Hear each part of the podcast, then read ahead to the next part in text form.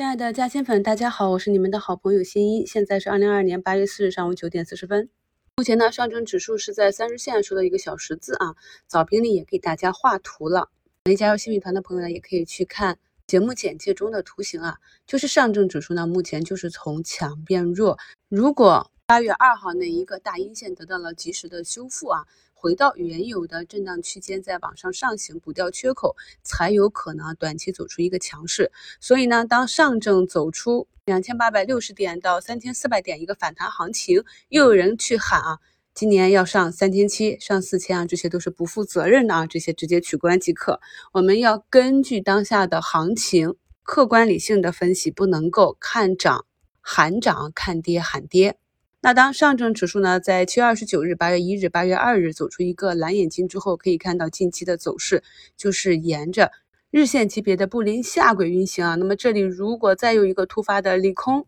比如说啊，接下来几天啊，还有环岛军演，我们纯看图形啊，如果这里再出现一个向下的中阴线的话呢，那么咱们学过的啊，目前这个情况如果布林开口的话，就会演变成为上证的一个主跌段啊。主跌浪，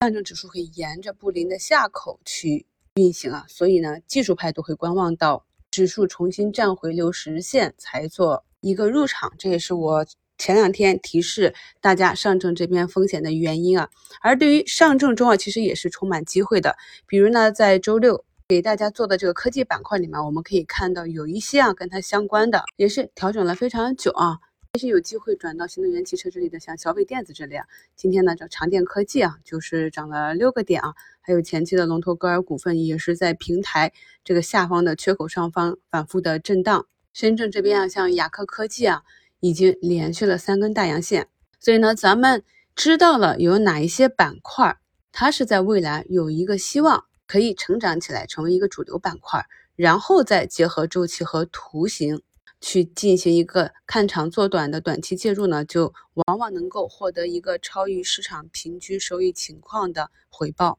从上市首日啊，我就开始关注，然后从周二开始跟大家分享的中国第一大 EDA 厂商这个 C 华大酒啊，那么最近的表现也是非常的亮眼。但是大家一定要注意啊，今天呢是不是涨跌幅炒作的最后一天啊？那么它呢只占市场份额的百分之六，目前呢市值已经被炒到了。五百五十亿啊，短期在我来看啊，还是有点高了。大家都知道我的风格啊，再好的个股呢，我都是希望能够便宜点去买。所以这里呢，大家要注意一下短期的风险，也可以去观察学习一下啊。就是当市场的风来到这个板块的时候呢。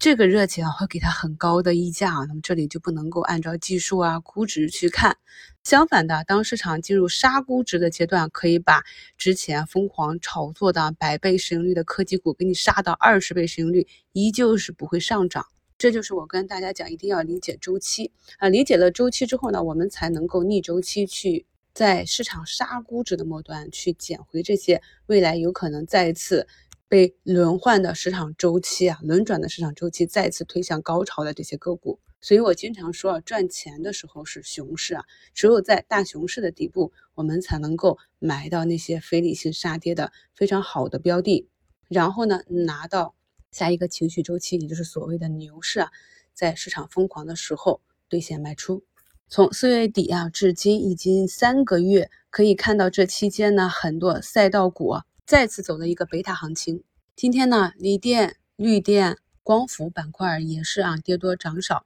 那么它们呢，就是一轮快速的上涨，快速的下跌。这一轮快速的上涨已经完成了绝大多数啊新能源、风光储的估值修复。所以当下呢，大部分的啊板块内的标的都已经涨到了二零二三年的合理估值。那甚至有一部分呢，已经达到了二零二四年的估值，也就是我们去年跟大家讲的。将未来两年的收益贴现到当前的股价里啊，之后呢啊，可能还有一小部分是一个补涨行情，还有一部分呢是震荡整理消化，另外一部分呢可能啊披露中报之后呢，股价就要回落啊，资金就要兑现，所以大家一定要注意这方面的风险。还是那句话啊，风险是涨出来的，机会是跌出来的。目前呢，盘面上还有三千四百八十二家上涨，仅有一千零九十一家下跌，五十五家涨停，七家跌停。四大板指最强的呢，仍然是我们的科创板块啊！祝大家下午交易顺利，我们收评再聊。